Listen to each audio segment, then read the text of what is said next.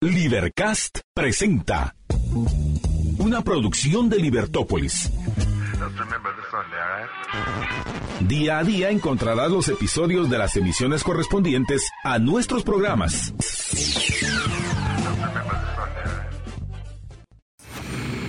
El valor de la verdad.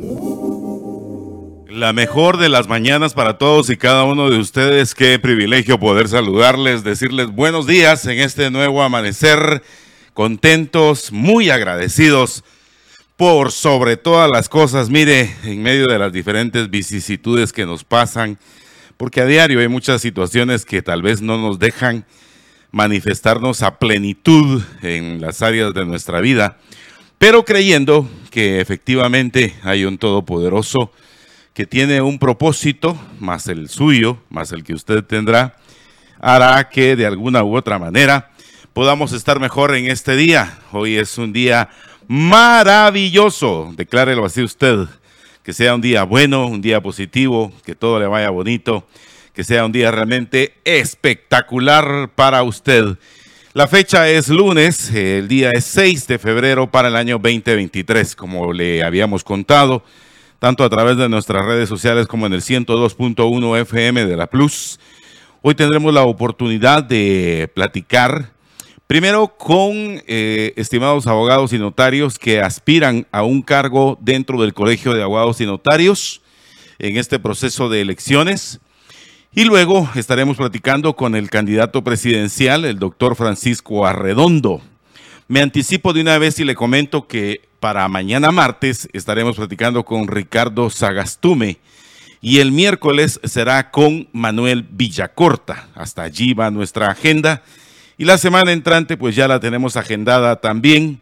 Así que esta será una oportunidad para seguir compartiendo. Voy a empezar rápidamente con los titulares para este día ha titulado Prensa Libre para este lunes, hoy es 6 de febrero del 2023, escaso control en el uso de combustibles. Un sistema obsoleto de consumo propicia mala utilización. ¿Dónde cree usted? Ajá, en el Ministerio de Gobernación, allí, los señores que se dedican a recibir nuestro dinero para cuidarnos.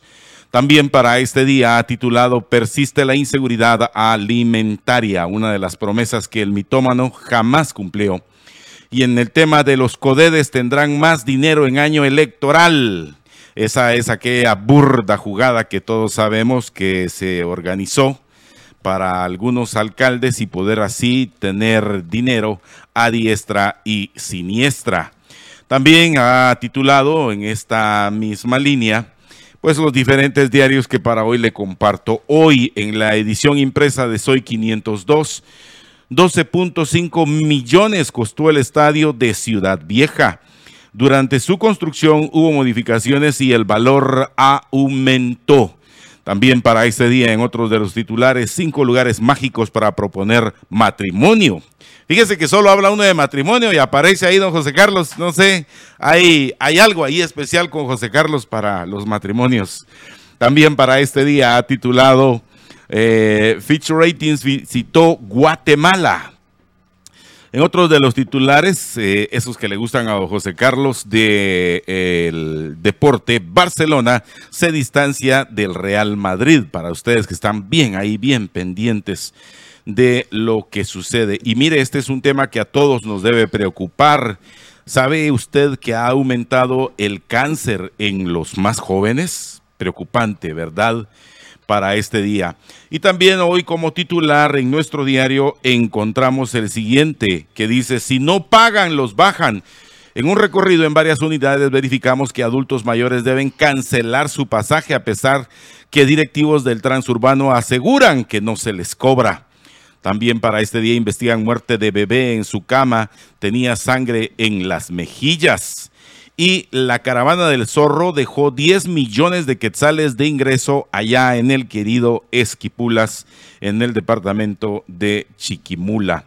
Pues estos son los titulares, creo que vale la pena rescatar también algunos en el fin de semana. Veo entre ellos algunos de los importantes al respecto de los 17 millones de quetzales costará el diseño de una nueva cárcel. O sea, 17 millones solo el diseño diseñar la cárcel. Es un consorcio mexicano. Seguramente en Guatemala no hay arquitectos, no hay ingenieros, no hay planificadores, no hay diseñadores que tengan la capacidad de poder diseñar una nueva cárcel. Y es por eso que serán los mexicanos quienes vendrán a decirnos cómo se hace.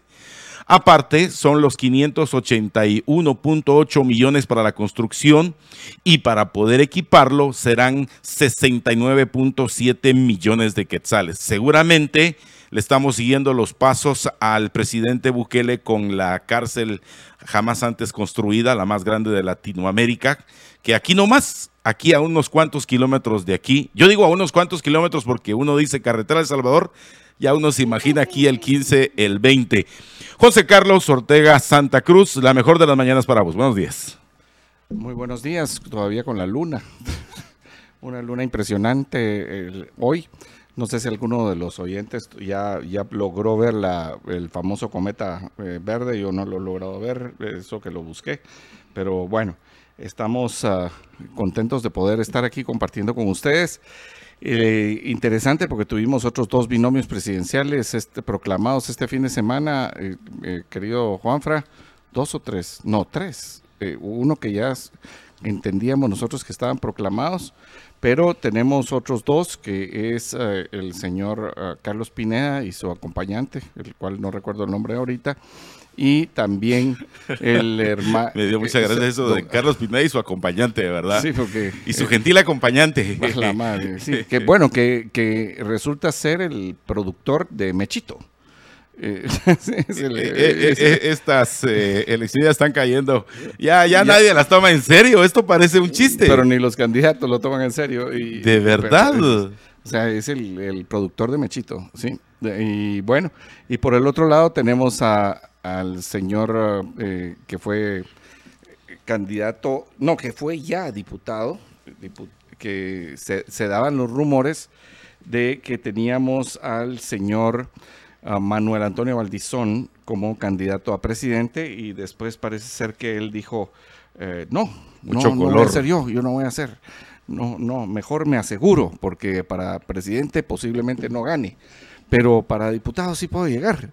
Y entonces eh, va a correr para diputado por el Estado Nacional y, después de eso está eh, eh, lo, terrible de esto es que está, ¿cómo se llama esto? El, va para, va, va para, para diputado por el Estado Nacional y por el partido cambio, para estar seguros, ya, ya sé cómo se llama, se llama Efraín Orozco, el compañero de fórmula de Carlos Pineda. E, ese sería el. Y para el binomio de cambio es el señor Álvaro Trujillo Valdizón. Usted no va a creer que fue casualidad. No es casualidad que, que el apellido, el segundo apellido del señor Álvaro Trujillo sea Valdizón. Es primo de Manuel Antonio Valdizón y el vicepresidente, candidato a vicepresidente, es Miguel Ángel Ibarra. Imagínate tú. Entonces ya tenemos otros tres ah, binomios presidenciales en esta contienda. Se va llenando el cartón de la lotería. Parece ser que ya vamos a estar listos para jugarla.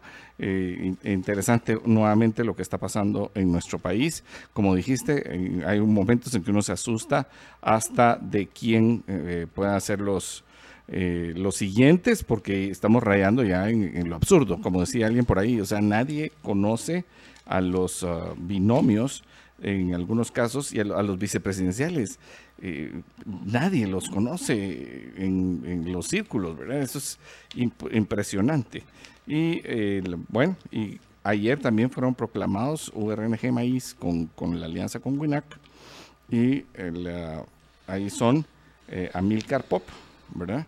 Y la, señora Mónica Enríquez, que fueron electos en Asamblea Nacional el domingo. Pues eh, otros dos más, como dijimos, listos para la contienda. Mira qué terrible. De verdad, eh, uno no sabe si de alguna u otra manera eh, estamos con la seriedad del caso en este proceso democrático, pero como les encanta la democracia, ¿verdad? Eh, es impresionante. Pero también por otro lado, eh, creo que eh, el hecho que se estén presentando ciertos candidatos con muy poca solvencia moral. Estoy hablando del 113 constitucional, como en el caso del de, ex lavador de dinero, el señor Manuel, Manuel Antonio Valdizón, creo que es el nombre de él uno se queda realmente impresionado, primero que algo porque significa que la decencia, la honorabilidad, las buenas costumbres, las actitudes, la honorabilidad quedan por un lado y personas que han sido condenadas por los ilícitos que hicieron, ligadas aquí a un proceso, porque hay que recordar que el señor Manuel Valdizón está ligado a un proceso por eh, esta posible trama de Odebrecht, donde lo salpicaron, pues nada menos y nada más con 18 millones de dólares. 18 millones de dólares. Haga usted de cuenta y caso que, ja, eh, muy difícilmente algunos humanos vamos a poder ver esa cantidad de dinero en conjunto. Sin embargo, el, el señor Manuel Valdizón, ahora otra vez el todopoderoso de Petén, eh, regresa y como si nada a candidato a alcalde, perdón, a candidato a diputado. Es por eso que es bien importante que nosotros eh, nos demos cuenta de la importancia del registrador de ciudadanos, este señor Ramiro José Muñoz, allí en el Tribunal Supremo Electoral. Primero porque fue el achichincle de alias Triple R, eh, Ranulfo Rafael Rojas. Eh, me hicieron el favor inmenso de pasarme la copia de su contrato. Eh, originalmente cuando lo, llama eh, Triple R, alias Triple R, y se lo lleva para allá, hay que recordar que Triple R formaba parte de esta Corte Suprema de Justicia espuria. Y a raíz de esto se lo lleva para allá, hacen la solicitud y lo reciben con un su cheque de a 20 mil quetzales mensuales por eh, esa relación de amistad íntima con, con este alias Triple R. O sea, me refiero a una amistad cercana, una amistad muy fraterna, al punto de darle ese chance. Y luego eh, él se hace de otras amistades y resulta ser que ahora es realmente, póngale atención al dato, el todopoderoso en el tema de quién corre y quién no.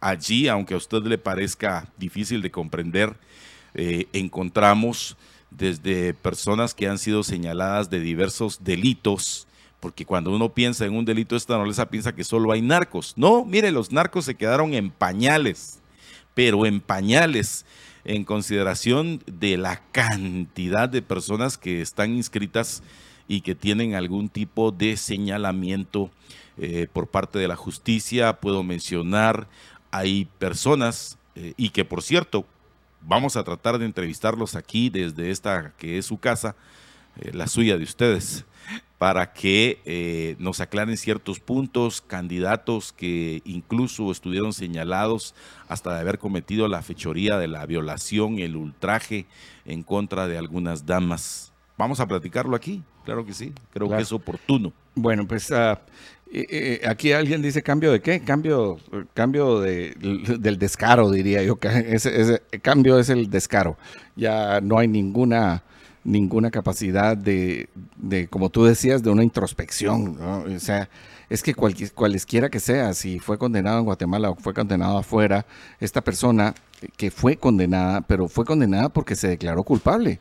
Es que hay que, hay que entender que tres de los políticos más sonados en los últimos tiempos en Guatemala que han tenido algún problema de inscripción, como es el expresidente Alfonso Portillo, también el diputado Ubico, eh, José Armando, Ubico. José Armando Ubico, y en este caso el, ah, señor Manuel Antonio Valdizón, eh, el, no doctor, doctor Manuel Antonio Valdizón, ah, eh, ellos tres no solamente fueron condenados, fueron condenados porque se declararon culpables. y los tres fue en Estados Unidos de América. Entonces, este tipo de situaciones nos debe hacer reflexionar que eh, esto, esto no se vale, no se puede, no podemos estar, no podemos permitir este tipo de situaciones en nuestro país. Y pues lo que ya todos sabíamos, que el partido de los hijos de Manuel Antonio Valdizón era un partido que le iba a servir a él de plataforma. Y, cómo no asegurarse llegar al Congreso si va por un partido en la primera posición en el Estado Nacional. O sea, no importa quién es el candidato a presidente ni el candidato a vicepresidente, aquí lo que importa es llegar al Congreso. Yo por eso les digo, es muy importante, muy importante que usted tome en cuenta a quién, por quién va a votar para el... Eh, eh, para diputados, que reflexione muchísimo acerca de esto porque eh, sí depende muchísimo la República de, eh, pues para ver a quién es eh, donde eh, quiénes van a ser nuestros legisladores, quiénes van a ser los fiscalizadores del Ejecutivo, del Judicial, de las municipalidades, de las instituciones autónomas y semiautónomas. Eh, porque una de las ah, razones principales de la existencia del legislativo es esa. O sea, mire, hacer más leyes, eso no es tan importante, no es tan importante. Tenemos un montón de leyes, habría que estarlas modificando, más bien, mm, o sea, pocas leyes se necesitan en un país donde, donde hay tantas leyes. O sea, lo que se necesita es una verdadera fiscalización, una verdadera gestión ah, para las comunidades y entonces el voto para diputados cada vez se vuelve más importante.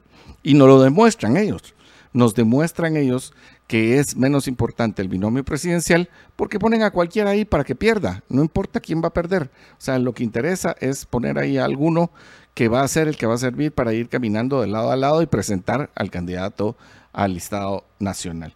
Eh, cosas veredes, querido Sancho, diría el Quijote, de las cosas que estamos viendo en este país. Sí, eh, en efecto, hay que recordar que el señor eh, Manuel Valdizón, a su llegada a Guatemala, eh, una foto icónica, ¿verdad? O sea, baja esposado, como diríamos los chapines, enchachado, me lo traen eh, del buche las autoridades de los Estados Unidos.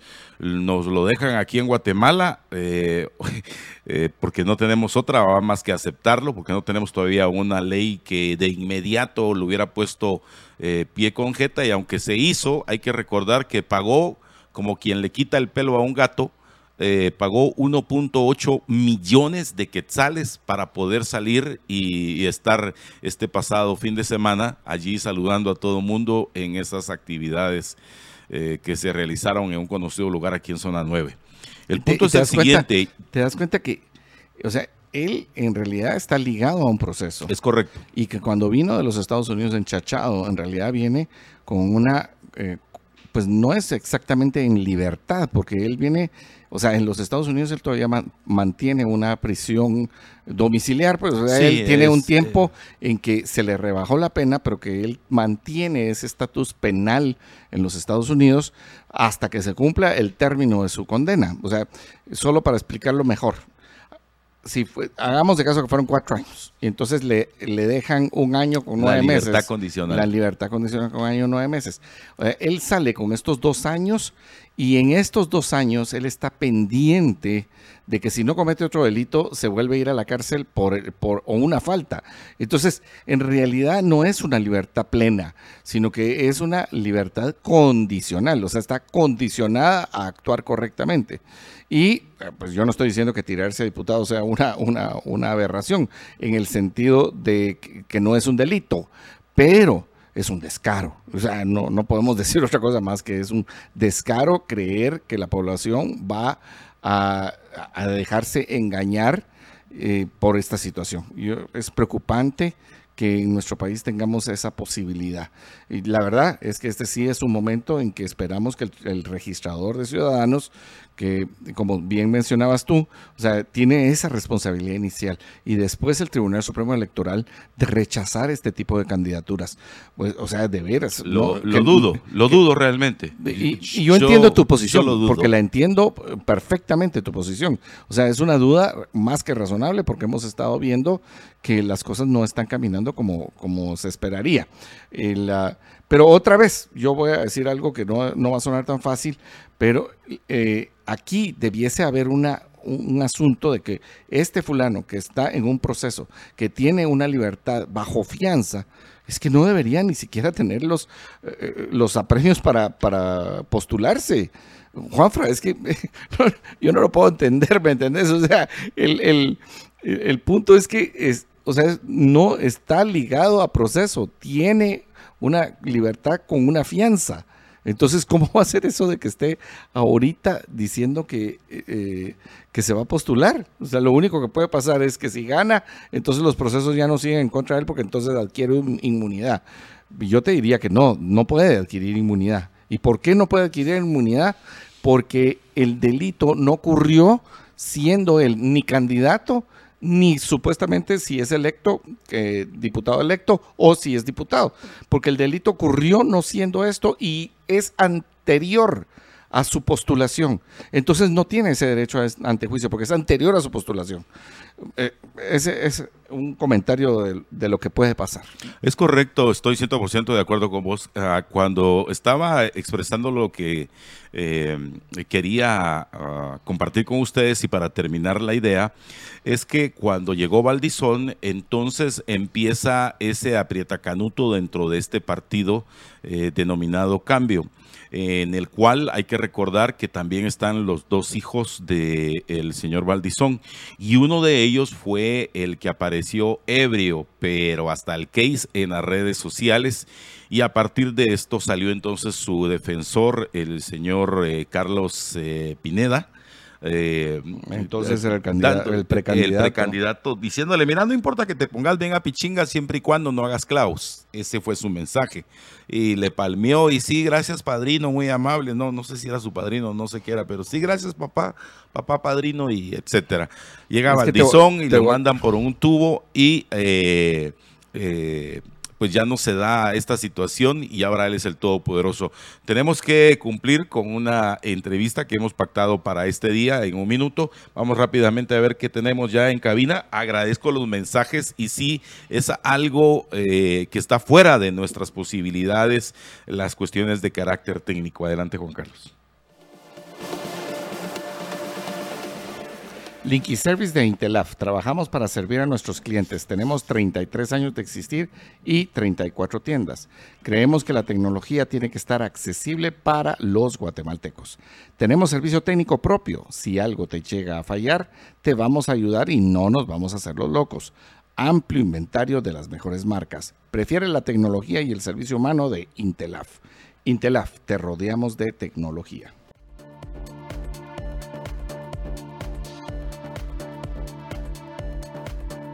Estamos ya con nuestros amigos de la planilla número 6, quienes nos van a compartir el interés que tienen por llegar a presidir el Colegio de Abogados y Notarios de Guatemala en las elecciones que se estarán realizando ya en nueve días. Es el 15 precisamente y para esto la licenciada Yasmín Orellana y el licenciado Marvin García están ya con nosotros.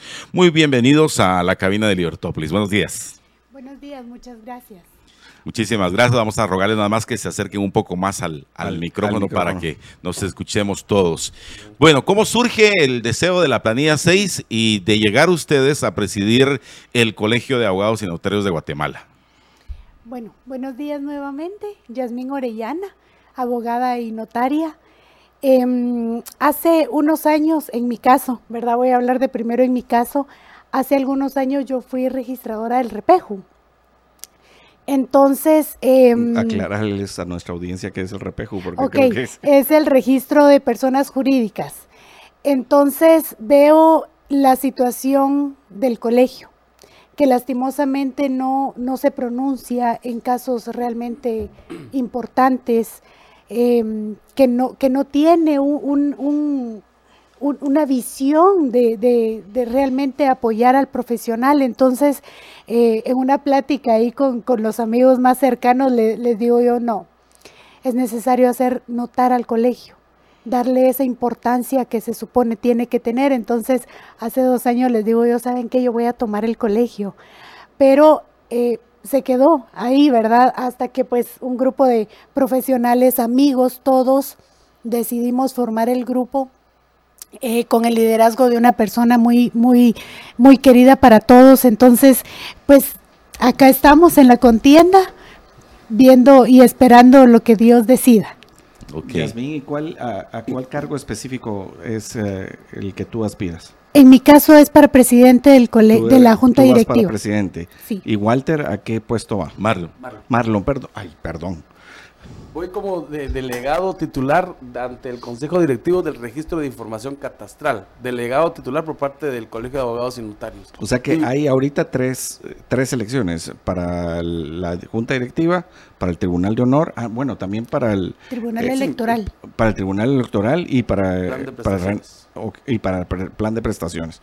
Y específicamente vas para el puesto que tiene que ver con el RIC. El RIC, así es. Sí, ¿Cuál es la importancia de, de estas cinco elecciones uh, específicamente, eh, Jasmine? Eh, porque el eh, la Junta Directiva tiene una función especial, constitucional de hecho, y cada una de, de los órganos tiene una función especial. ¿Cuáles son las funciones especiales del Colegio de Abogados? Porque mucha gente dirá, ¿por qué no traen a, los de otros colegios, el de agrónomos o algo? Pero el Colegio de Abogados tiene funciones constitucionales. Sí, bueno, pues obviamente por el tema, ¿verdad? Los abogados y notarios tienen que estar en casi todo y especialmente en muchas eh, comisiones de postulación, eh, pues obviamente también tiene que estar en la vida cotidiana del quehacer del, del país. Eh, tenemos el ejemplo de, del Procurador General de la Nación, ¿verdad? Que tiene que ser un abogado también. Entonces, el colegio especialmente tiene esa, esa mm, función de poder velar por todos los derechos de los abogados y notarios y también de las ciencias afines, porque pues no tenemos que dejar afuera los criminólogos, los politólogos, los sociólogos y todos los demás profesionales que están agremiados a ese colegio. Y en el caso específico tuyo, Marlon. Bueno, este, aprovechando para saludar a todos los escuchas de Libertópolis. Mi nombre es Marlon Denis García García, abogado y notario. También tengo el agrado de participar por primera vez en una actividad gremial del Colegio de Abogados y Notarios de Guatemala. Me precio en decir de que estoy muy satisfecho en este proyecto político gremial de Novare porque están participando, si lo pueden ver en las planillas propuestas, tanto para Junta Directiva, Tribunal de Honor, Tribunal Electoral, Plan de Prestaciones y, y, para representación ante el Registro de Información Catastral, eh, hemos, se ha realizado con bastante principio de igualdad con relación a la presencia de la abogada y notaria en las, en las elecciones. Y en este caso, pues, la propuesta del Grupo Novare está liderada por dos colegas mujeres, a quienes admiramos y respetamos bastante, como es la licenciada Yasmín Orellana, que va a presidir. Nuestra propuesta es que ella presida la presidencia de, la Junta Directiva del, Colegio de Abogados y Notarios. Y en el caso de la licenciada Ileana Hernández, también una colega muy destacada, eh, funcionaria pública con mucha experiencia en el sistema judicial del país. La licenciada Ileana Hernández, cuya propuesta es que presida el el Tribunal de Honor del Colegio de Abogados y Notarios de Guatemala y en el caso también de otro profesional del derecho, el licenciado Manolo Zacarías, que es la propuesta para que presida el Tribunal Electoral del Colegio de Abogados y Notarios de Guatemala y en el caso particular Marlon García para hacer la propuesta para ser delegado titular ante el Consejo Directivo del Registro de Información Catastral junto con otro colega extraordinario, Juventud, mucha juventud y mucha responsabilidad, el licenciado Julio Lechuga. Ok, yo creo que con esto nos queda bastante claro. Algo importante, eh, licenciada Orellana, en el sentido que hasta donde yo recuerdo, en los recientes años no ha tenido el Colegio de Abogados y Notarios una, una licenciada, una mujer que esté al frente de esta institución. ¿Cree usted que esta será la oportunidad para que sí llegue una dama? Bueno, pues empezando porque todo lo dejamos en las manos de Dios, ¿verdad? Creo que sería un ejercicio bien interesante que lográramos tener, pues por primera vez en muchos años, como bien dice usted, a una mujer, ¿verdad? La, nosotros lo que queremos es que nos den la oportunidad de ver que sí se puede trabajar por el colegio, que sí se pueden hacer muchas cosas por el colegio, porque em, se preocupan mucho por, todo lo, por todas las demás funciones externas que tienen que realizar y no se han preocupado por mejorar al colegio en, sí. Claro. No se han preocupado por mejorar procesos que muchas veces eh, con, con la tecnología poder modernizar el colegio, que son las propuestas que nosotros tenemos, ¿verdad? Entonces creo que sería bien, bien interesante que nos pudieran dar la oportunidad, especialmente a mí, para poder dirigir ese colegio tan importante. Ok, y dentro de esto eh, entiendo que el colegio eh, muchas veces ha caído en un mutis total porque no se ha expresado en situaciones como las que ahorita en periodo electoral sería tan importante que se expresaran. Por ejemplo, nosotros recién estábamos tratando el caso del señor Manuel Valdizón. Ah, ah, entiendo, ¿verdad? Abogado y notario, también hasta doctor, medio en duda. Eh, sin embargo, el Colegio de Abogados y Notarios no dice ni pío eh, respecto a algunos de los participantes, aun cuando debiera existir tal vez algún tipo de condena por parte del Tribunal de Honor, de honor perdón, aunque fuera una condena moral, ¿verdad? Así es. Realmente, eh, pues voy a hablar por los colegas que van para el Tribunal de Honor, ¿verdad? Como usted dice, no, no solo es sancionar, también es premiar. Y es algo que no ha hecho el colegio porque como usted dice, tenemos que ver por el, por el trabajo del profesional, vuelvo y repito, no solo de los abogados y notarios, sino de todos los profesionales que están agremiados a ese colegio. Tenemos que velar por el buen trabajo, por el decoro, por la pro, porque sean probos todos y también premiarlos. Y eso es algo que nunca se ha hecho. Nunca se ha reconocido la buena labor también de los de los profesionales que son agremiados en el colegio. Ok. Eh, Marlon, algo eh, importante que me gustaría que agregaras independiente de la situación a la cual eh, estaría siendo electo, pero ¿crees que, tenga un, punto de retorno el Colegio de Abogados en cuanto a la honorabilidad? Porque si algo es bien cierto, es que hay un gran número de, de sus colegas que lamentablemente han estado inmiscuidos en cualquier cantidad de, de clavos a nivel nación, ¿crees que haya un punto de retorno todavía? No lo creo. Es obligación que haya un punto de retorno. Pero esto no es una obligación únicamente a los que estamos participando a poder dirigir los distintos órganos del Colegio de Abogados y Notarios de Guatemala. La obligación también recae en el abogado y notario, en el licenciado en Ciencias Jurídicas y Sociales, en el licenciado en Ciencias Policiales, en el licenciado en Ciencias Forenses, en el licenciado en Ciencias Políticas, en el licenciado en Sociología, en el licenciado en Criminalista, en los, ahorita una nueva carrera que también forma parte del gremio de abogados y notarios, que son los policiólogos, que todos somos agremiados del Colegio de Abogados y Notarios y votamos en este proceso electoral que es el 15 de febrero del año 2023, no tenemos otra opción. Tenemos que reorientar las funciones propias del Colegio de Abogados y Notarios de Guatemala. Tenemos 200 años de existir en este país y nuestra obligación es formar parte activa en la vida jurídica, política y social de nuestro sistema. Entonces no es que crea que pueda haber un retorno, estamos obligados a reorientar las funciones políticas, jurídicas, administrativas de representación gremial del Colegio de Abogados, de Abogados y Notarios de Guatemala. Okay. Y Yasmín, ¿cuál es la propuesta diferenciadora entre ustedes y las demás planillas? En primer lugar, velar porque el colegio realmente mejore. El colegio, sus funciones. En segundo lugar, Em, siempre hemos platicado de los procesos que deben mejorarse en el colegio. Entonces, estamos eh, proponiendo poder hacer un diagnóstico en primer lugar, hacer un diagnóstico para ver qué procesos tiene el colegio, cuáles ya están modernizados, poder en el proceso poder ir modernizando algunos y lograr una certificación ISO 9001 y 27001 y 27002 para poder tener una seguridad de la información que es tan necesaria a nivel nacional. Entiendo también que como parte de estas elecciones, según nos están contando, también va hay una elección para cuidar el, eh, pues las pensiones o la parte esta del timbre eh, de los abogados posiblemente no hay otro colegio que reciba más dinero que el de colegio de abogados y notarios con respecto a, los timbres. Ni el de ingeniería, arquitectura, etcétera, tiene tanto timbre eh, generado. Y, tanto también los médicos. O sea, no hay uno que tenga más.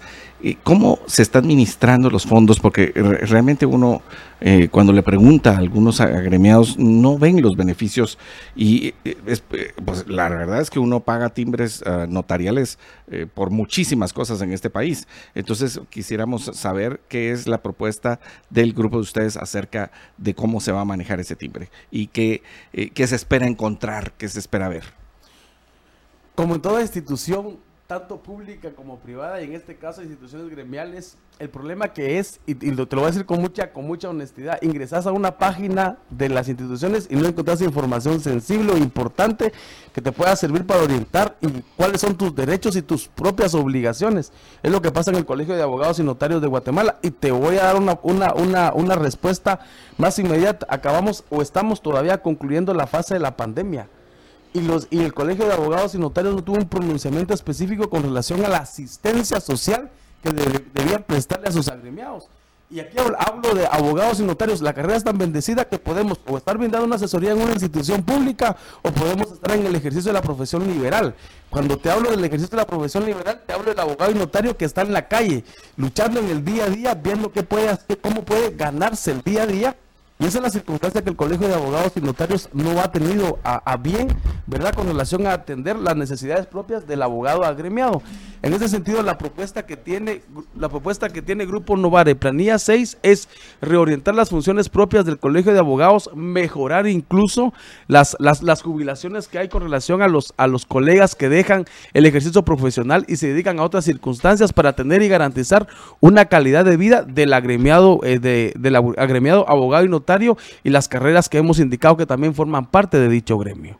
Ahora, esto creo que lo podemos concatenar con lo que decía José Carlos, que es uno de los gremios que recibe cualquier cantidad de plata. Ustedes tienen una idea, eh, porque pues aquí hemos entrevistado ya a algunos otros eh, de sus colegas que van para otras planillas, pero ¿tienen ustedes un dato de aproximadamente de cuántos fondos en millones de quetzales estamos hablando que tiene el Colegio de Abogados y Notarios de Guatemala?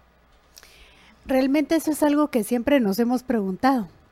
Y es otra de las propuestas que nosotros tenemos, poder darle al agremiado una, una visión de cómo está el colegio. Y es por eso que lo primero que necesitamos hacer es un diagnóstico para que el agremiado conozca el balance de cuentas, cómo está el colegio, qué, en qué se ha invertido o en qué se va a invertir, porque eso es algo que nunca sabemos. Nunca nos envían. pero tienen una idea ustedes en, millones de quetzales como de cuánto estamos hablando. Eh, algunos han mencionado, me dicen, son como 800 millones, otros son más conservadores y me dicen, pues son como 600 millones, eh, pero sí sé que es una cantidad impresionante, pero cada quien que llega eh, sale de la presidencia y, pues mira, la verdad nunca supimos exactamente cuánto porque hay cuentas por aquí, hay cuentas por acá, cuentas que abrieron pasadas eh, juntas directivas de las cuales no se sabe absolutamente algo. O sea, en este caso ustedes irían a ciegas porque no saben eh, cuál es el presupuesto sobre el cual podrían manejar X o Y cantidad de dinero. Exacto. Lastimosamente, aunque uno pudiera solicitar esa información, imagínense, ni los que están dentro saben. Sin embargo, digamos, si hacemos una cuenta así, 15 quetzales nos cuestan las certificaciones de colegiado activo. Ok. Y somos más de 40 mil. Estamos hablando que si al mes uno pide una certificación, son más de 600 mil quetzales al mes. Y se, piden tantas. Adelante. Se piden tantas certificaciones de colegiado activo. No, digamos en enero o ah, en bueno, junio. en enero. Pero, eh, y en, pero en timbre notarial, o sea, eh, todos los empleados públicos piden, por lo menos para hacer este la declaración jurada. Actas notariales. Actas declaraciones juradas. Legalizaciones de firmas. Legalizaciones de firmas se hacen. eso, eh, ah. no voy a decir pues, mayúsculo parece infinito para los que estamos del otro lado y nos toca pagar, porque encima de todo creo que el más bajo es de 10 quetzales, o sea, no es poca cosa, el timbre notarial. Notarial, sí. No, y por eso les ponía el ejemplo de las certificaciones, porque se logra saber cuántos somos y si pidiéramos una certificación mensual pero digamos si se piden 20 mil pedimos en enero y otros 20 mil pedimos en junio, podemos hacer una cuenta de cuánto aproximadamente se reciben certificaciones. Y ahí es donde nos entra la duda de los agremiados. Bueno, mm. ¿por qué es tan tardada la entrega de una certificación? ¿Por qué tengo que ir yo? ¿Por qué tengo que ir al colegio? ¿Por qué no se ha modernizado? Se llevaría un mejor control. Claro, y algo que de lo que me di cuenta durante el periodo de la pandemia, y esto fue destacado por algunos eh, de sus colegas, es que no encontraron el, el auxilio o el apoyo que se necesitaba eh, dado que era una institución que sí contaba con los recursos y les decían vayan a la página, una página en internet que regularmente está tirada, o sea, no está activa y cuando llegaban solo encontraban doble candado, o sea, desaparecida totalmente la junta directiva en pleno y todos sus, sus miembros durante el periodo de la pandemia y yo creería que también lamentamos en su momento la cantidad de licenciados, abogados y notarios fallecidos durante ese periodo, ¿verdad? Y que de alguna u otra manera va a quedar sobre las espaldas de quienes están rigiendo este ente tan importante y este gremio que definitivamente le aporta tanto al país en la construcción de la justicia, ¿no? Así es. Nosotros no estamos presentando propuesta para, para personas que vayan a ver el tema específico en el colegio. Sin embargo, obviamente, si nosotros ganamos, que primero Dios así sea, Em, vamos a trabajar de la mano con las personas que queden para ver ese tema, ¿verdad? Precisamente porque sabemos que hay muchos colegas también, como dicen, la calle está dura. Y la pandemia no ha terminado realmente. Entonces hay profesionales que andan en la calle buscando eh, qué qué trabajo, en, en dónde puedo estar. Hay personas que dicen, bueno, no hay nada para mí, me voy a hacer cualquier otra cosa. Entonces, eh, a todos ellos se les tiene que apoyar también. Definitivamente. Bueno, eh, si hay algo más que agregar, eh, Marlon, por cierto que es Marlon García, aparte es el otro señor que se llama Marlon que va para candidato a alcalde que pareciera chiste, pero no lo él, es Marvin García. Eh, Marvin, nos preguntan mucho en relación a, esto del el cobro mensual que se realiza. No sé si es mensual o es anual para formar parte del gremio y si se pueden detallar algunos de los beneficios inmediatos. Hay algo muy importante. Cada abogado y notario para poder ejercer la profesión necesita una condición necesaria, obligatoria, que es ser colegiado activo del Colegio de Abogados y Notarios. Igual los criminólogos, sociólogos, politólogos, policiólogos, todos. Sin, esa, sin ese requisito necesario no puedes ejercer. Eso es lo que hablaba aquí la licenciada Yasmín.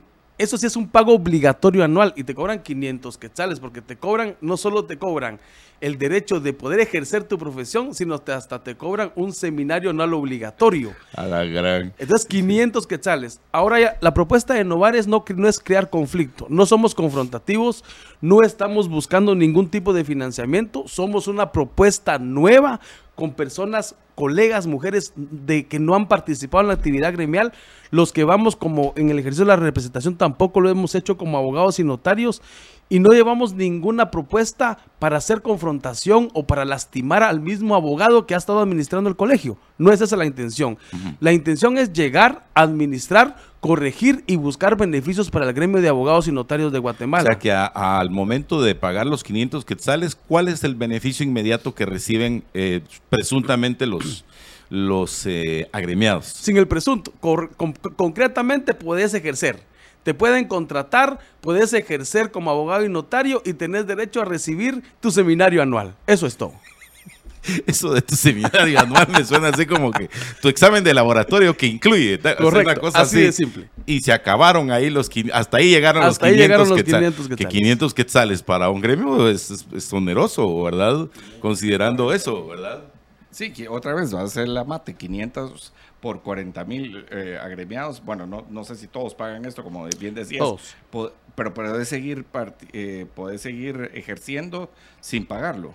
No, es que el, derecho de colegiación es, una, ah, es el derecho de ser colegiado activo anual y puedes pagarlo multianual, ¿verdad?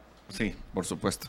Miren qué triste este caso eh, y lo quiero eh, compartir con mucho respeto, ya que lo hizo público y refiriéndose a que ojalá y hubiera un verdadero cambio, porque dice que eh, son mafiosos los del colegio, obviamente refiriéndose a la actual administración. Mi papá falleció, mi papá falleció, pagó toda su vida y a mi mamá le robaron el seguro, el seguro de vida y funerario eh, qué terrible, ¿verdad? Eh, y así como esos casos, yo sé por lo menos de dos o tres casos en los cuales esperaron algún tipo de, apoyo eh, institucional, ¿verdad? del Colegio de Abogados y Notarios y brillaron por su ausencia. Miren qué importante que si ustedes llegaran a ocupar esta posición pudieran corregir eficiente y transparentemente esta gestión, ¿verdad? Miren qué responsabilidad. Sí, creo que eso es parte de la falta de controles que ha habido en el colegio. Sí. Y tan necesarios que son, ¿verdad? Algo tan sencillo como, imagínense, no saber quiénes sí pagan el, derecho a una jubilación, por ejemplo. No tener ese tipo de control es triste. y que se lo roben al final. Bueno, pero el timbre incluye esa, esas ah, prestaciones, que yo me recuerdo también eh, que existe la de, la de maternidad. Y yo recuerdo que todas son tan engorrosas que lo que pretenden es no pagarlas. Y yo sigo, pues, o sea, con la insistencia, es tanto lo que se paga de timbres en el lado del Colegio de Abogados eh, que, que, no lo veo funcionar. Por otro lado, eh, otros colegios, como el Colegio de Ingenieros, sí cumplen con, sus, con pagarle las prestaciones a sus agremiados. Entonces, eh, es como bastante preocupante que todo ese dinero no, se, no se vea en calidad para los agremiados. Eh, yo creo que es un punto muy importante al cual se debe fijar la junta directiva y sobre todo las personas que van específicamente a la, eh, al cuidado del timbre o, de las prestaciones del eh, colegio de abogados y notarios, etcétera. Es que el colegio se ha desnaturalizado. ¿Cuál es la naturaleza propia del colegio de abogados y notarios desde un órgano principal que es la junta directiva? Es administrar el colegio en beneficio de sus agremiados, que nos fortalezcan circunstancias técnicas, circunstancias personales, prestaciones, y eso no, actualmente no se ha dado. Es por eso que nosotros confiamos en una buena gestión administrativa en la licenciada Yasmín Orellano y su equipo de trabajo, porque creemos que van a llegar a administrar, van a llegar a administrar en favor del agremiado. Y algo más importante, lo que ustedes mencionaban al principio, en la actividad política social del Estado, ¿dónde ha estado el colegio? Cero pronunciamiento. No estamos hablando que seamos confrontativos, porque el colegio debe ser de propuestas en beneficio de la comunidad. Una asistencia social jurídica en beneficio del ciudadano guatemalteco no ha estado. Y hoy eso es lo que propone Novare a través de las, las, diferentes presidencias y lideradas por dos mujeres excelentes, la licenciada Eliana Hernández, la licenciada Yasmín Gorellana, en que nosotros confiamos que van a realizar una excelente administración. Y una última, una última invitación para todo el agremiado. Si ustedes ven las estadísticas, realmente por el descrédito que hay, por lo que aquí se está hablando, porque no hay una asistencia al colegio para esos agremiados, cuando hay un proceso electoral, vota menos del 50% de colegiados activos. Entonces es hoy que coincidimos paralelamente con un proceso electoral del país y un proceso electoral gremial, hoy los abogados incluso podemos dar ese ejemplo a la sociedad de cómo se debe votar, un voto pensado, razonado y en beneficio del gremio pues ojalá y así sea. Pues yo eh, les agradezco eh, en nombre de esta casa que les ha abierto las puertas para que pudieran expresar eso. Me llamó mucho la atención el tema de poder conseguir una certificación ISO, eh, primero porque es todo un proceso, no es fácil, ¿verdad? hasta el punto de llegar y poder cargar ya una, una camisa con el nombre de la certificación o la institución con el nombre de la certificación sería maravilloso porque eso podría transparentar una situación en la que igual nos quedamos que ustedes tampoco, la planilla 6 tampoco sabe la cantidad de millones de quetzales que tiene el Colegio de Abogados y Notarios, que me parece preocupante. Ojalá, y si ustedes quedan, los invito para que al día siguiente de ustedes ganar, si así fuera, vengan aquí y que me empiecen a contar por dónde van a empezar, porque sí creo que es algo que debemos saber todos los guatemaltecos. Muchísimas gracias. Agéndenos de una vez. De una vez. Agéndenos Ah, de una vez, ahí por estamos, favor. entonces. Somos la propuesta seria y 15, responsable. El 16. El 16 estamos aquí. 16. Ojalá pues que así sea. Gracias Marvin, gracias Yarmín, les agradecemos su Muchas tiempo. gracias a ustedes, muy amables. Muchas gracias. Muchísimas gracias. Vamos rápidamente a un encuentro con nuestros amigos del patrocinio y ya aquí con nosotros el doctor Francisco Arredondo para que platiquemos si ahora sí, si ahora no, qué va a pasar. Así que ya regresamos.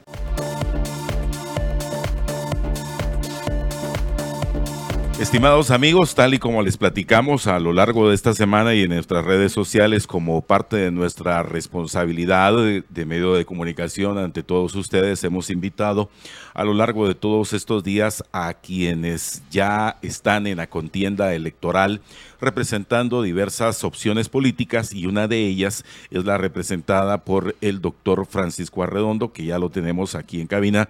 Doctor, sea usted muy bienvenido. Buenos días. Eh, con ustedes en esta cabina que, como ustedes muy bien lo mencionan, es un templo de la libertad, Así es, de la efectivamente. libertad de expresión, que yo siempre defiendo muchísimo. Qué gusto tenerlo por acá, doctor. Y eh, para empezar con el tema, eh, solo queremos aclarar que el eh, doctor Redondo, a, diferencia de nuestros anteriores invitados, eh, no es candidato presidencial. Eh, lo invitamos porque él pues, ha tenido una participación activa en, como periodista y como persona que, de análisis político, pero también ahora recientemente pues vimos en las redes sociales y en las noticias que se unió al proyecto Creo, al de Compromiso, Renovación y Orden. ¿Usted nos podría contar cu- cu- cuál es esa decisión tan importante en la vida de afiliarse, de unirse al partido Creo? Muchísimas gracias. En realidad, como usted dice, es una decisión eh, importante, difícil en Guatemala, porque estamos tan acostumbrados a rechazar a los partidos políticos que se han ganado ese rechazo, porque verdaderamente ha- no ha existido, no hemos logrado llegar a tener una verdadera madurez política. Sin embargo, eh, yo primeramente, igual que ustedes, lo que soy, soy un ciudadano. Y como ciudadano soy expuesto a lo bueno y lo malo que pasa en nuestro país. Y hay un dicho que dice que si uno no se mete en la política, la política sí se mete con uno. Entonces, obviamente, nosotros creo que tenemos que participar. Hay un presidente, un presidente norteamericano muy famoso, John Kennedy, quien decía, mire, si no somos nosotros, ¿quién? Claro. Y si no es ahora, ¿cuándo? Entonces, pues viendo cómo se ha venido dando la vida nacional, cómo hemos venido retrocediendo en muchos aspectos importantes, antes de que empezáramos el programa o al inicio hablábamos con ustedes de la libertad de expresión y es incluso algo de lo que se ha visto afectado bastante en los últimos años, la, la libertad de expresión en sí.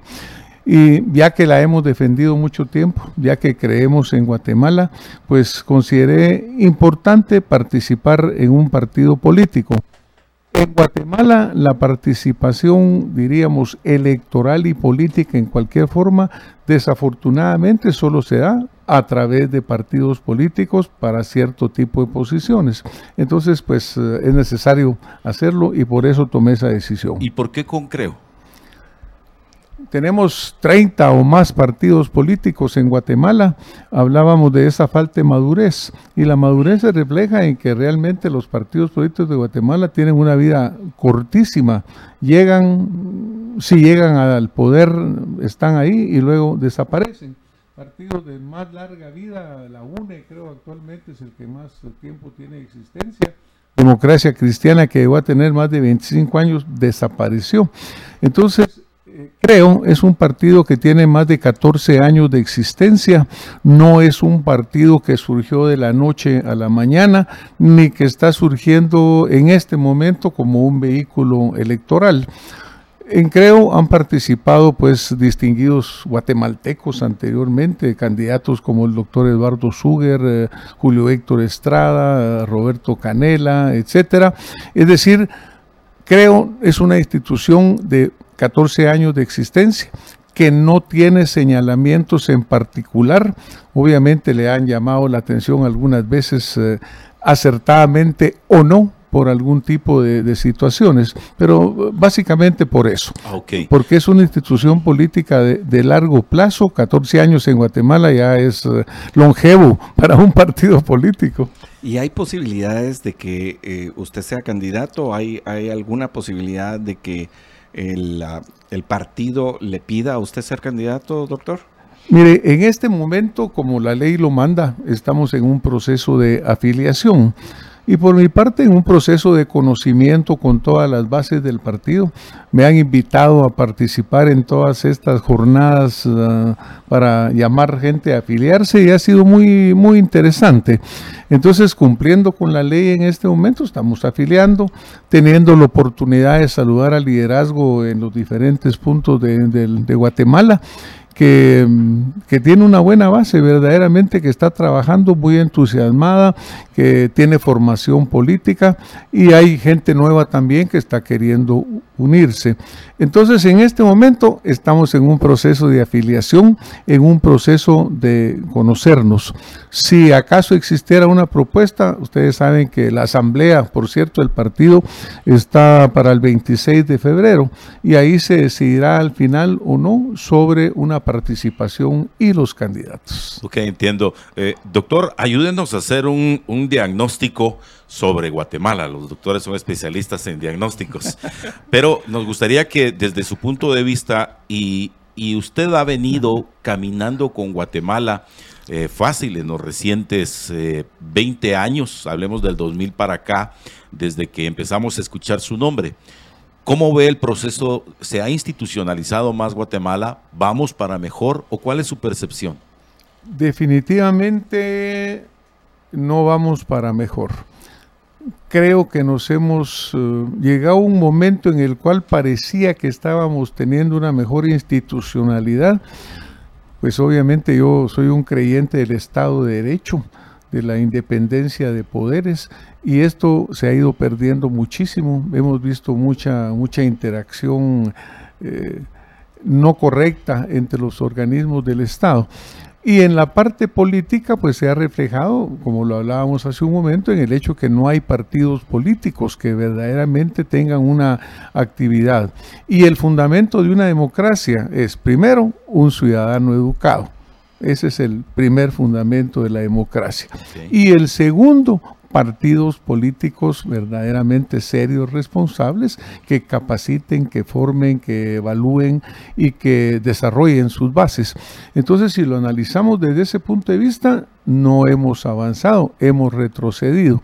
El Estado de Derecho se ha debilitado mucho, muy fuertemente, y los partidos políticos, pues hoy tenemos 30 o 32 partidos políticos, los cuales realmente eh, no demuestran un florecimiento de la democracia, sino que al revés, lo que demuestra es que hay, hay, hay falta de una consistencia democrática.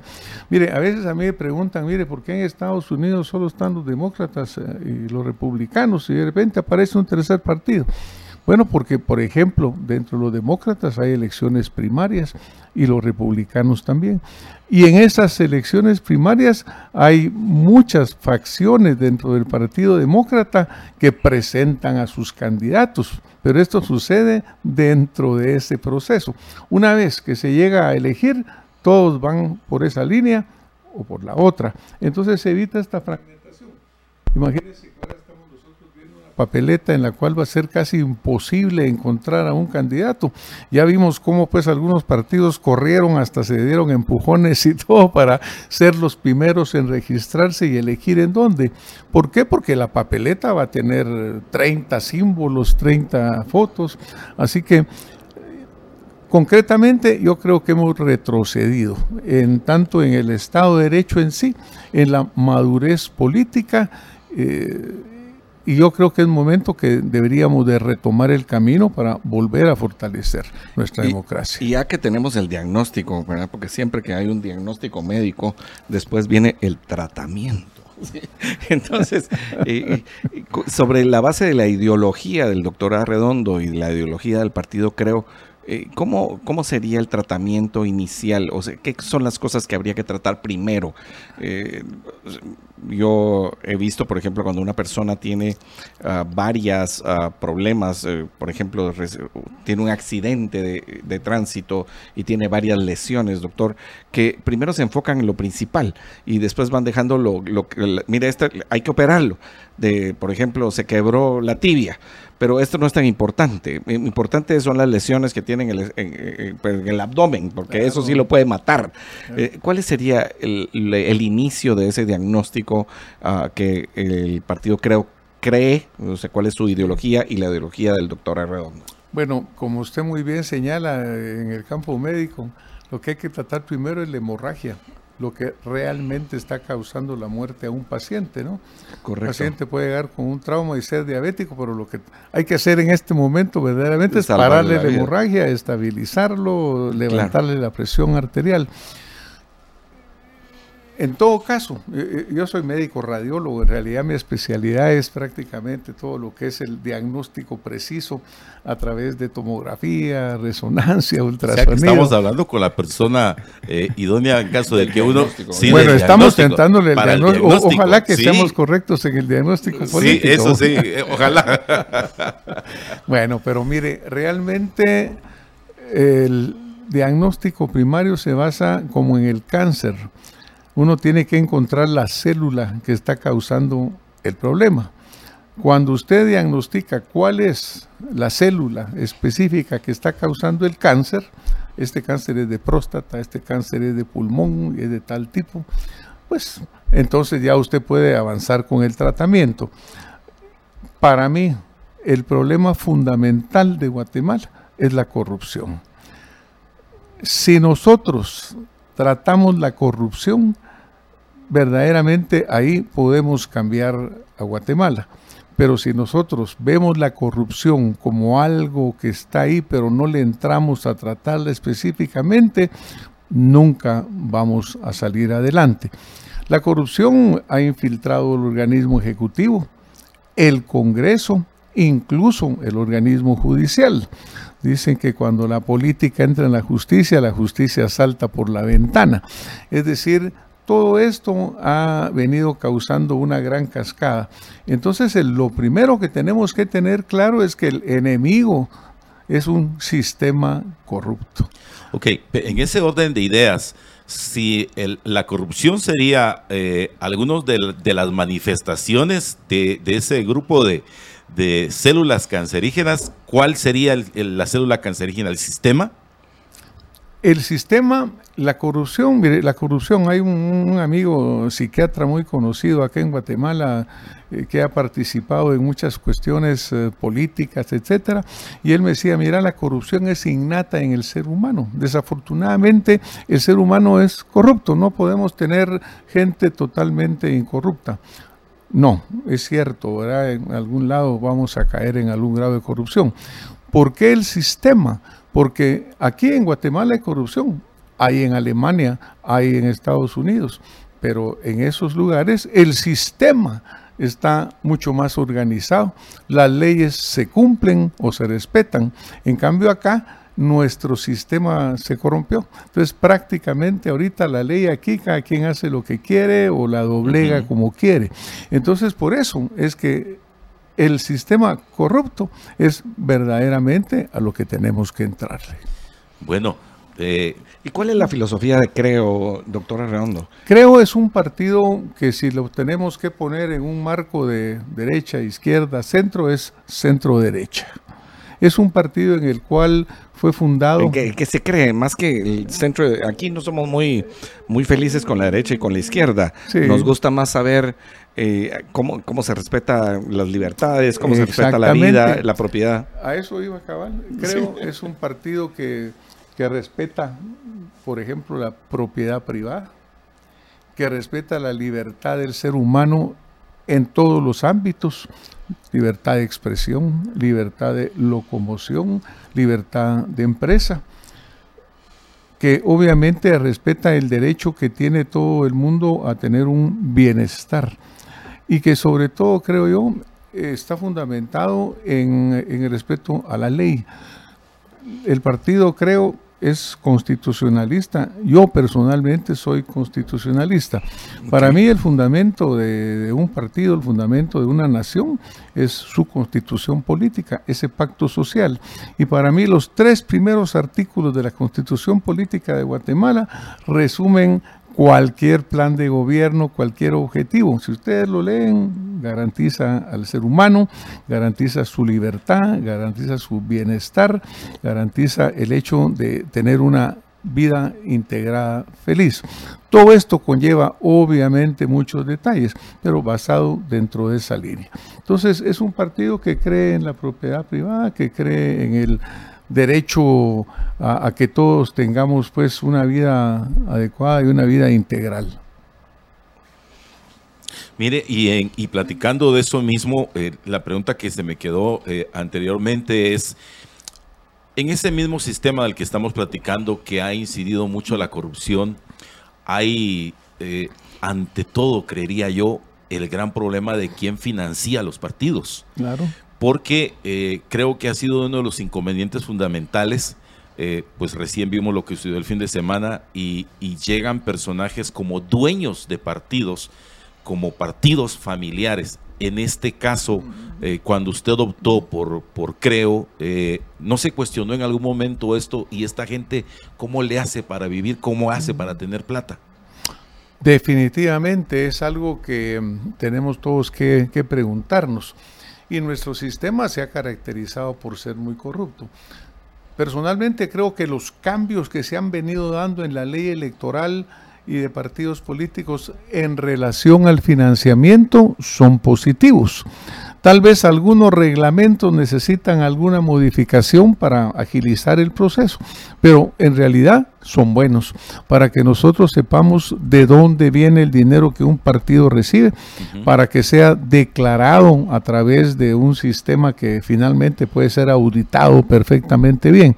Así que definitivamente, para empezar, yo estoy totalmente de acuerdo con el control que exista en el financiamiento de los partidos políticos tanto durante campaña como cuando no se está en campaña, ¿verdad?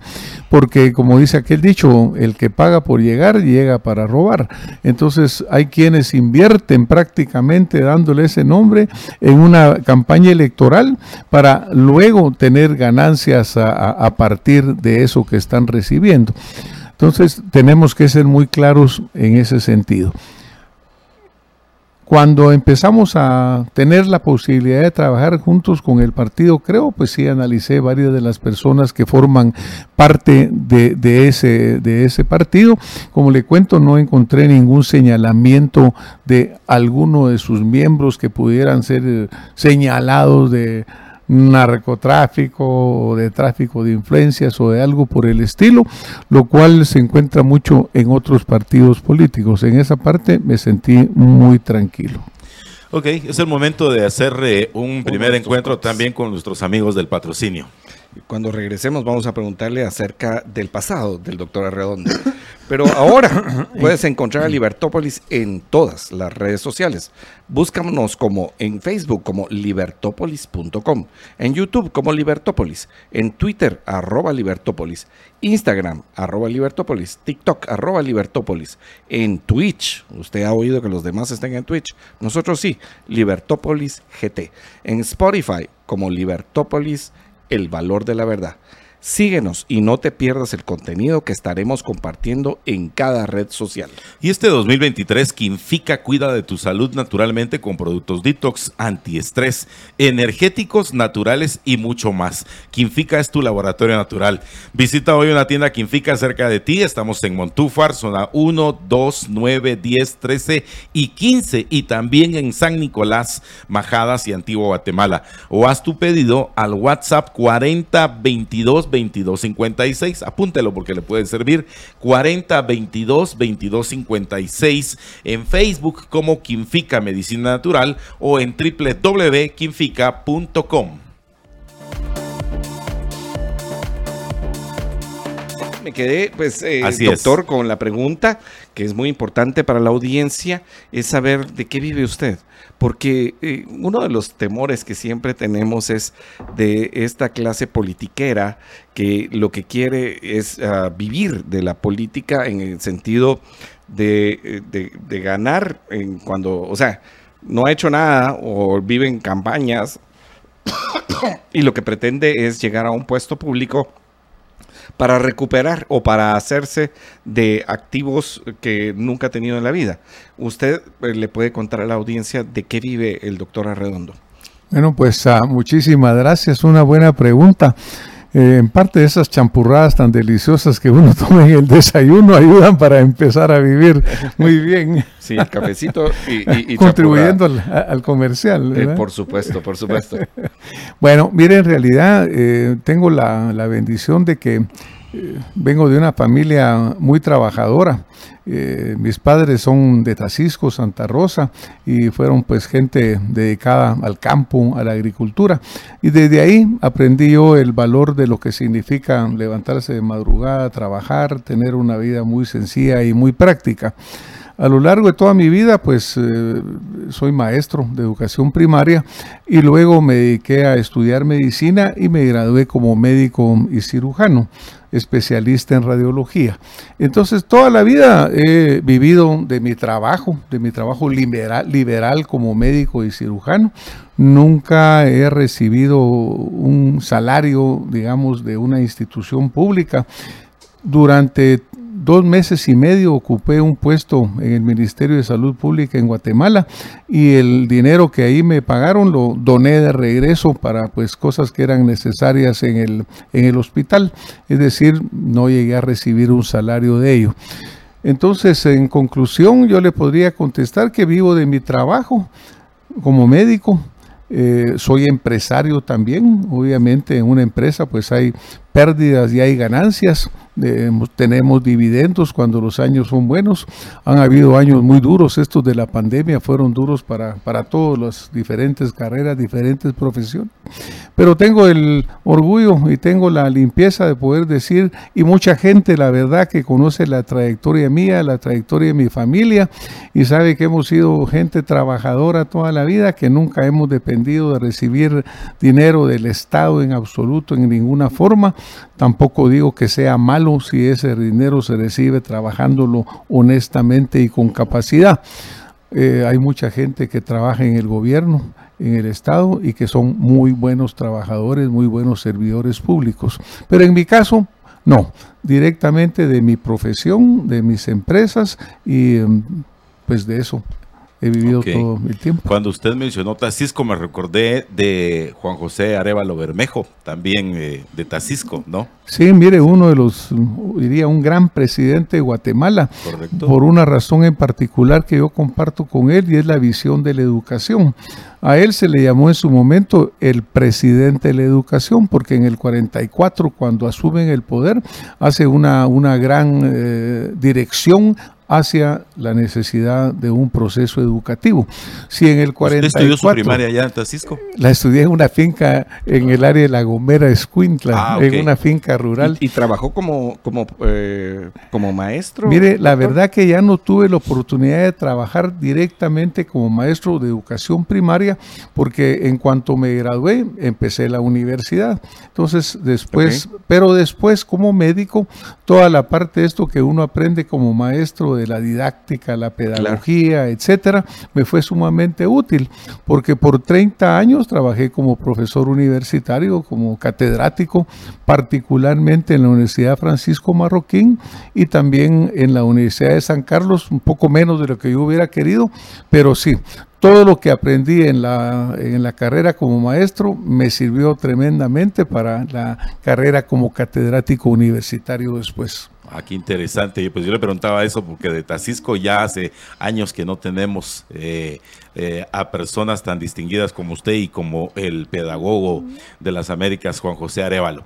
En ese mismo orden de ideas y dado que es su profesión, ¿cuál sería rápidamente el diagnóstico del sistema hospitalario en Guatemala, eh, dándonos cuenta que en este proceso de pandemia, eh, que todavía no ha terminado aquí en, en la ciudad capital y en la República, eh, vimos los trapos de cucaracha de un sistema hospitalario olvidado, abandonado, y ya que usted pues conoció un poquito, pues podrá certificar o no mis palabras y qué opina al respecto, cuál fue su diagnóstico en relación a ese bueno, tema. Bueno, usted lo describió perfectamente, muy bien, en trapos de cucaracha, crónica e históricamente. Desafortunadamente nuestro sistema de salud eh, ha tenido un enfoque equivocado. El enfoque correcto debe ser hacia la línea de la medicina preventiva. En Guatemala nuestra población es joven básicamente, tenemos una pirámide poblacional en la cual la inmensa mayoría de gente está por abajo de los 30 años. Esto hace que la mayor necesidad no está en tener hospitales, sino que en tener puestos de salud, centros de salud en los cuales se haga medicina preventiva. Pero acá el enfoque ha sido diferente debemos de regresar a que la salud primaria sea lo más importante. Yo mencionaba puestos de salud, centros de salud, pero al lado tiene que ir agua potable, tiene que ir infraestructura, tiene que ir eh, pues servicios sanitarios correctos, porque si no un niño se enferma, se le recupera y vuelve a enfermarse de nuevo cuando va a tomar eh, agua contaminada. Entonces estamos en trapos de cucaracha. Definitivamente no tenemos el grado de inversión que se requiere. Tenemos menos del 2% del Producto Interno Bruto va dedicado a la salud. En países como Costa Rica, vecino nuestro, casi que el 7% del Producto Interno Bruto va dedicado a la salud. Tal vez ustedes recuerdan que en los acuerdos de paz existió, uno de los acuerdos era relacionado con el incremento que tenía que tener la, la salud en los presupuestos nacionales. Ahorita debería andar más o menos por un 4 o un 4.5%, por lo menos del Producto Interno Bruto, debería ir dedicado a lo que es la atención de salud en Guatemala, pero enfocada correctamente hacia la salud primaria. Es bueno tener hospitales, pero realmente es mejor que el 90% de los problemas que se dan se traten antes de que un paciente llegue al hospital. Entonces lo que tenemos que hacer es redireccionar la, atención de salud hacia los puestos y centros de salud.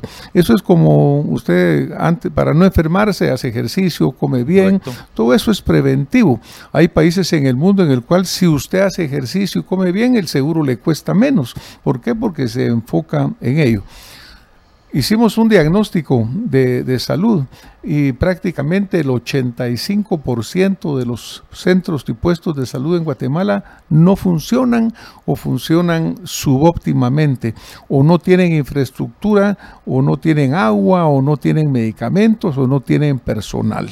Entonces estamos en trapos de cucaracha. La solución, una reingeniería y volver a llevarlo a que la salud primaria sea lo más importante. no podemos no podemos olvidar los hospitales, obviamente, ¿verdad? Pero aquí sí entra aquel aquel, eh, eh, aquella enfermedad que dijimos al principio, la corrupción.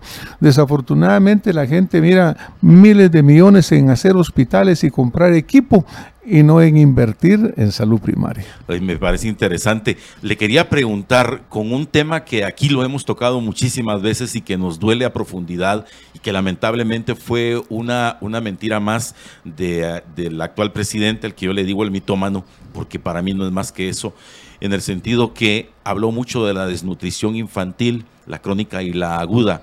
¿Cree usted, doctor, que Guatemala puede eh, quebrar esos lamentables récords que nos hacen ver como un país que no atiende a, nuestros niños y vemos cómo pues se mueren en un país tan rico porque no tienen que comer? Mire, desafortunadamente eso es de vergüenza y nos, duele, nos duele ver todo esto que está sucediendo. Dicen que 50% de nuestros niños a de 5 años están desnutridos. Y esto pues obviamente va a pegar en el desarrollo cerebral, va a pegar en el, la capacidad la capacidad del guatemalteco para enfrentar la vida posteriormente. De nuevo, sí se puede. Sí se puede, pero, pero tiene que haber un cambio y un enfoque integral. Lanzar campañas aisladas, mire que la ventana de los mil días fue una gran cosa publicitaria, pero lo que llegó verdaderamente a los planes de atención fueron, fue mínimo. Creo que se, se gastó más en el lanzamiento que se hizo en San Juan a Titán allá en Huehue que, que, lo que se gastó en sí en los programas. Entonces, si de veras vamos a atacar la, la integridad del problema, sí, claro que esto empieza por generar riqueza, por generar empleo para que las personas pues puedan tener con qué alimentar a sus familias. Va ligado y de la mano con seguridad para que la gente pueda trabajar tranquilamente. Va ligado con un sistema de salud que como decía, mire, no es simplemente dar medicina a un niño enfermo, hay que ver que tenga agua pura, que tenga agua potable, que tenga sistema de drenajes adecuado, que los drenajes no vayan a flor de tierra. Entonces, sí se puede, pero, pero este es un plan de nación, es un plan con, de largo plazo, no lo vamos a resolver en un gobierno. Esto es algo que tiene que resolverse eh, con 20, 25 años de continuidad. Aquí desafortunadamente cada gobierno acostumbra a lanzar su plan de nutrición porque es propagandístico. Eso no tiene que ser así. Cuando yo hablaba de que nos falta madurez política, es porque nosotros tenemos que tener un pacto de nación y decir, mire señores, vamos a hacer un plan para 50 años, en la cual va a ir de la mano la educación, pero para que el niño se pueda educarse tiene que comer, ¿verdad? Pero no con la galletita del día, no, tiene que ser integralmente para que haya, como le decía, genere riqueza y la familia pueda tener una forma decente de poder vivir. Y, doctor, usted también, cuando estábamos hablando acerca del diagnóstico, hablamos acerca del tratamiento y nos preguntan en redes, o sea, ¿cómo va a hacer para combatir la corrupción específicamente? Y bueno, perdón, eso no. ¿cómo, sería, el proceso? ¿cómo sería el proceso? Perdón, me equivoqué con la pregunta, soy yo el que me equivoqué, sí, eh, para que no vayan a decir que después se está haciendo campaña anticipada. O sea, ¿cuál sería la solución para, para ese problema de la corrupción, porque la corrupción al final es un síntoma, es como tener fiebre, en, eh, o sea, o tener dolor de cabeza. Eh, ¿Cuál, ¿Cuál sería lo que hay que atacar para quitarle la fiebre a este sistema? O sea, cómo quitar la corrupción. Y, y ¿cuál, uh, ¿cuál debería ser el enfoque principal de un partido en cuanto a, a cómo hacer para que nos desarrollemos. Son dos preguntitas. Una eh, eh, de la enfermedad y la otra, ¿cuál debería ser el enfoque para el futuro? Esa pregunta eh, me, me gusta mucho porque aparentemente la respuesta pareciera muy sencilla. Y una gente dirá, bueno, pero solo eso, pues sí, solo eso. Y por otro lado, pensemos de que no pensemos de que cuando esto se haga no debe ser un partido político. Este problema es un problema de nación, debe ser de nuevo algo del Estado de Guatemala, visto como un país. Un partido político puede postularlo, puede llevarlo, pero nosotros para salir adelante con ese cambio tenemos que tomar verdaderamente a toda la sociedad guatemalteca. El antídoto, el remedio para la corrupción, que como les dije, eh, no se puede evitar totalmente, ¿verdad? Porque siempre existe el hombre, somos corruptos en un poquito por ahí, pero se puede evitar en, un gran, en una gran cantidad de casos, sobre todo con sistemas y con instituciones. Por ejemplo, menciono instituciones porque las instituciones de justicia deben cumplir la ley, no interpretarla cada vez y variarla y moldearla. ¿Por qué? La única fórmula de cambiar todo esto es llevando gente decente y honesta a los cargos públicos. Si usted lleva buenos ministros a todos los ministerios, ellos nombran buenos directores, buenos eh, gerentes, buenos administradores, ahí se va a parar la corrupción. Nosotros podemos tener muchísimos planes. Mire, en Guatemala lo que sobra es el dinero. Aquí hay miles de millones de quetzales que se han robado la corrupción. Aquí muchas veces se dice es que no hay dinero para hacer hospitales. Es falso. Se han perdido millones de millones de quetzales en préstamos que vinieron de Naciones Unidas, del Fondo Mundial, que nunca se utilizaron y se fueron consumiendo y comiendo comiendo ellos solitos a lo largo de los años. ¿Por qué? Porque se lo comió la corrupción. Entonces la solución radical para verdaderamente evitar la corrupción es que mujeres y hombres honestos lleguen a ocupar los cargos públicos y lleguen comprometidos con Guatemala. Y lleguen verdaderamente, usted me hizo la pregunta hace un momento, mire, hay quienes solo quieren llegar a un puesto para ver qué sacan, o como dice aquel, mire, a mí no me den, pónganme donde hay, ¿verdad? Sí, eso dicen algunos. Eso es lo que nosotros tenemos que atrevernos a ser diferentes y atrevernos a cambiar. A veces a mí me preguntan amigos y me dicen, miramos y un plan ¿Cuáles son los planes de gobierno? Digo, no sirven los planes de gobierno mientras no se trabajen bien. Tenemos planes para hacer carreteras muy bonitos, los planes, pero al final echan medio milímetro de asfalto, no le hacen los drenajes como deben de ser. ¿Por qué? Porque no lo están haciendo o dirigiendo y supervisando gente correcta. Entonces, para mí, la corrupción es el cáncer. Y la medicina la quimioterapia, pero radical y ah, aguda. Pero aquí tiene que ser hasta lo más profundo. Hasta lo más masiva es llevar gente honesta a los puestos de gobierno. ¿Y cómo se hace ese proceso? Porque en la actualidad eh, yo he sido muy crítico y los estimados amigos oyentes y televidentes lo saben respecto primero de los filtros que utiliza el actual registrador de ciudadanos porque vemos que algunas personas que han sido condenadas en los Estados Unidos eh, están optando a puestos de elección popular, lo cual eh, no cumple el artículo 113 constitucional de capacidad, idoneidad, idoneidad y por sobre todo de la honorabilidad, porque pareciera que quedan muy pocos políticos decentes, doctor. Yo eh, he tildado a, a los políticos aunque yo sé que está mal la concepción, pero yo digo que son una raza política. Para mí que tienen un ADN distinto del suyo, del de José Carlos y el mío. Pero si esos filtros no sirven desde el inicio, entonces vemos a cualquier mamarracho tirándose a conseguir. Y lo peor de todo, doctor, es que votamos por él. porque nos pues, gusta el discurso populachero. Pues mire, ahí, ahí, yo mencionaba pues el hecho de la institucionalidad.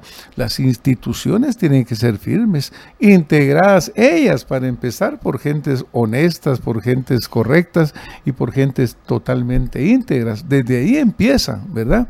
Pues obviamente a veces esas cortes hemos visto que se integran por personas muy criticadas o por personas muy controversiales y eso no debería ser. Yo me recuerdo, todavía tenemos en la memoria, hace muchos años de ello, pero cuando el Tribunal Supremo Electoral estaba el señor Gerbruger, ah, pues se recuerda, era, era, otro nivel. era una garantía pero él era otro nivel, era un hombre íntegro, un hombre correcto. Entonces existen esos hombres en Guatemala. Eso es a lo que tenemos que buscar. Ahora, la parte política. Mire, como le decía, si uno no se mete en la política, se mete con uno. Verdaderamente no es fácil meterse en la política para personas como ustedes, para personas como yo, para personas que nos están viendo y que pues lo que están haciendo es yendo a trabajar en este momento. ¿Por qué? Porque es un costo es un costo. Nosotros no vamos a ir a robar, no necesitamos llegar a robar, pero entonces sí, sí es un costo que hay que pagar. Como no lo pagamos, entonces llega todo este montón de gente, porque miren, esos 30 partidos políticos que usted mira, va a haber pulular los mismos, dando, reciclándose y reciclándose y reciclándose, a medida que el proceso va avanzando y se van descartando, se van concentrando los corruptos y al final van a aparecer en un partido que llega, van a tratar de estar ellos ahí. Este partido debe tener la claridad de decir, aquí no aceptamos verdaderamente corruptos y un llamado a que la gente buena participe. En Guatemala participar en política se ve mal. Entonces dicen, me van a señalar, me van a decir esto, me van a decir lo otro. Entonces muchísimos buenos guatemaltecos no queremos participar en política. A mí me costó decidirme a participar esta vez si voy a hacerlo, pero es un deber. Eh, eh, eh, el elegir no solo es un derecho constitucional, sino que es una obligación. Y además también nos pega, pues, porque mire, con todo esto que nos está sucediendo. Vaya si no, vaya lo que usted escribe es terrible. Bueno, así es. Tenemos eh, otro, otro encuentro con nuestros amigos del patrocinio. Son 15 para las 8 en la mañana. Ya regresamos.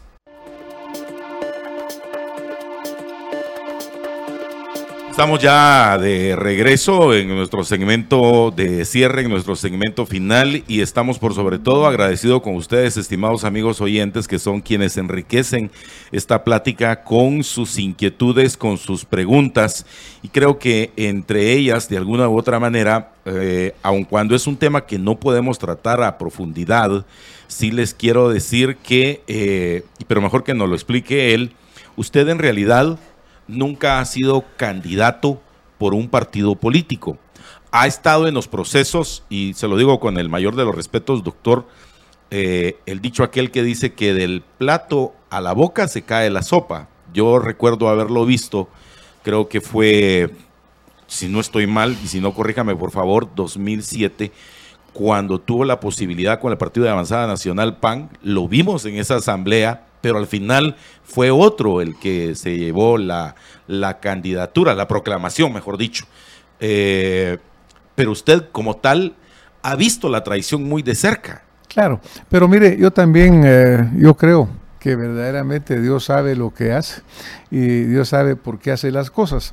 Afortunadamente, eh, después de esas experiencias de aprendizaje, yo estoy acá muy tranquilo, muy solvente, muy honesto.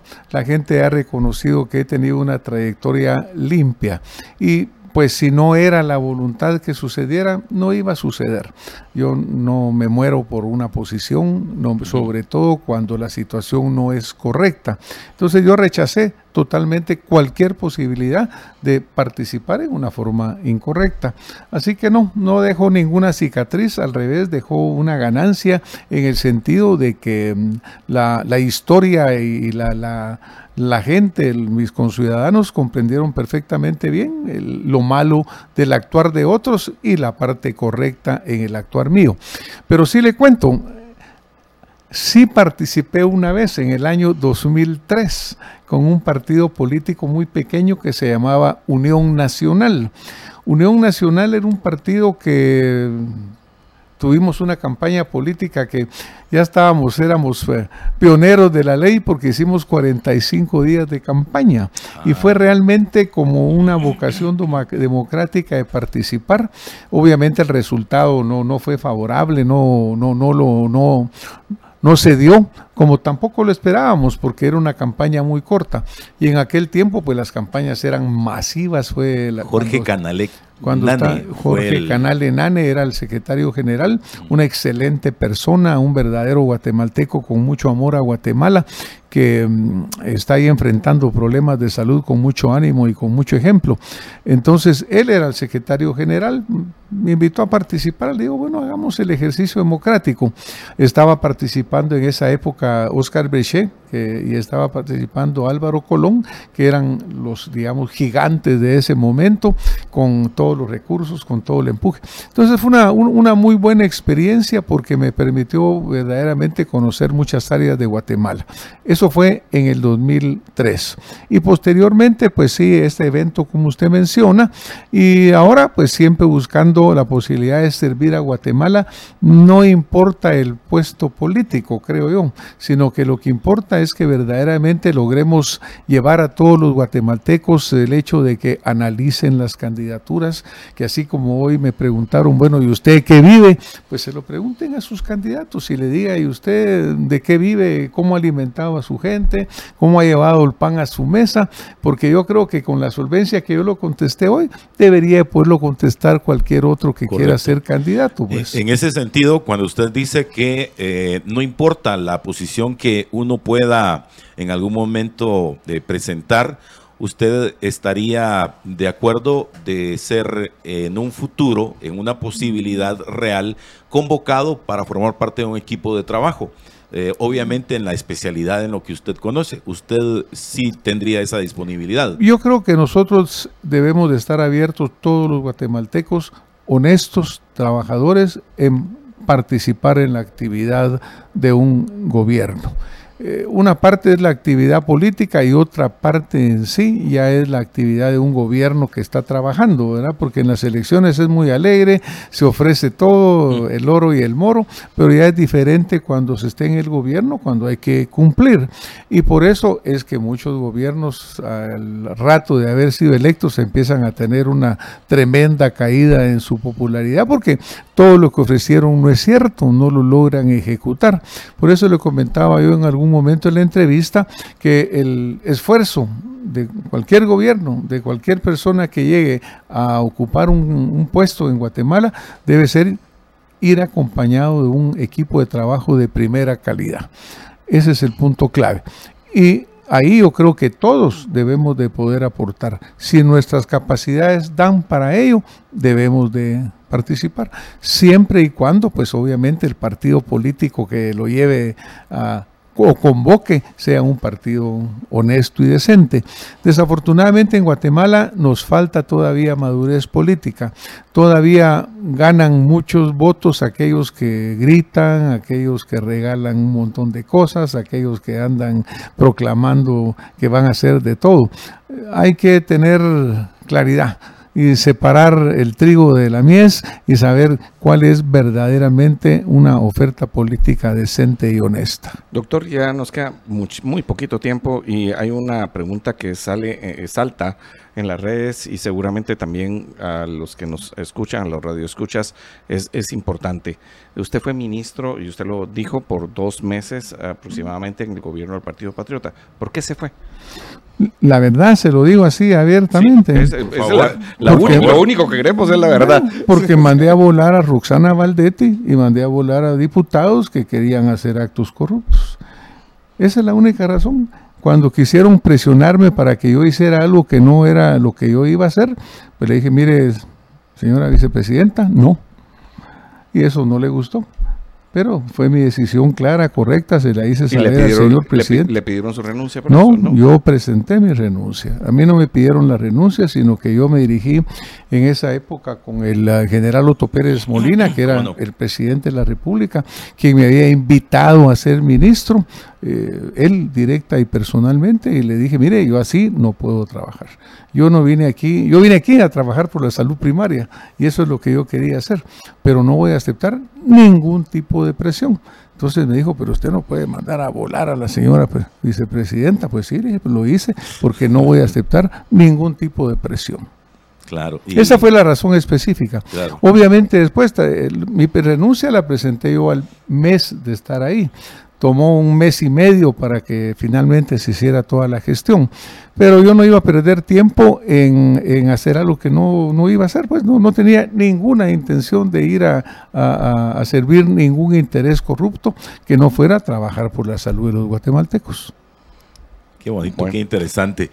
Bueno, doctor, eh, pues, le, agradecemos su presencia y, especialmente, como usted decía, en este proceso en el cual está conociendo al resto de, personas de esta agrupación política y está en este proceso de afiliación, que es el proceso que, se lleva en la actualidad, pues eh, me gustaría así rápidamente que nos comparta qué es lo que más le ha, dos cosas, agradado y desagradado de sus llegadas actualmente al interior de la República?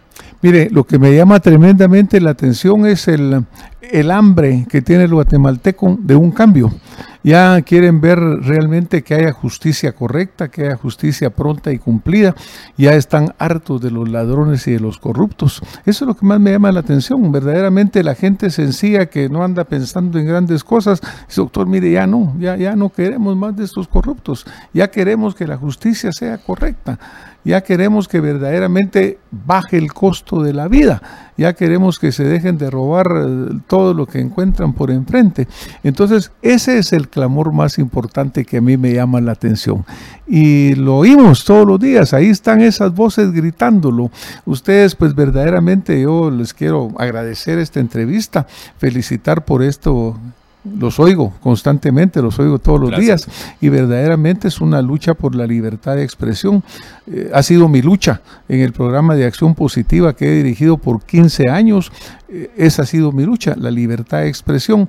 Recientemente la APG me hizo el honor de nombrarme miembro honorario por mi lucha de 15 años en favor de esa libertad de expresión. Así que tenemos que seguir peleando por las libertades de los guatemaltecos, la libertad a locomoción, la libertad a una vida feliz, la libertad a una vida íntegra, la libertad a educarse bien, a tener salud de buena calidad, todo eso tenemos que seguir luchando. Pero muchísimas gracias a ustedes. Muchas gracias. A usted muchísimas gracias, es muy amable y a todos y cada uno de ustedes que tuvieron la amabilidad de acompañarnos a lo largo de las entrevistas. Les comparto que mañana eh, tendremos en la segunda hora la presencia del el señor Ricardo Sagastume. Y el miércoles tenemos una entrevista eh, pactada de 6.30 a 7 de la mañana con un candidato a diputado, eh, me parece que es por el Partido Republicano, eh, porque ahora hay Partido Republicano y aparte está la Unión Republicana y este otro es Partido Republicano, es por el Partido Republicano. Y luego tendremos la presencia de el, eh, del coordinador del plan de gobierno del partido Voz que se llama Manuel Villacorta. Como ustedes se darán cuenta, parte de este ejercicio es poder tener eh, a bien escuchar a todas las personas y con ello creo que estamos cumpliendo parte con, de nuestra vocación que es indiscutiblemente la libertad eh, de expresión para todos. Así que muchísimas gracias, doctor, que tenga usted la mejor de las mañanas. Muchísimas gracias por la entrevista y a su audiencia por habernos permitido estar en sus hogares.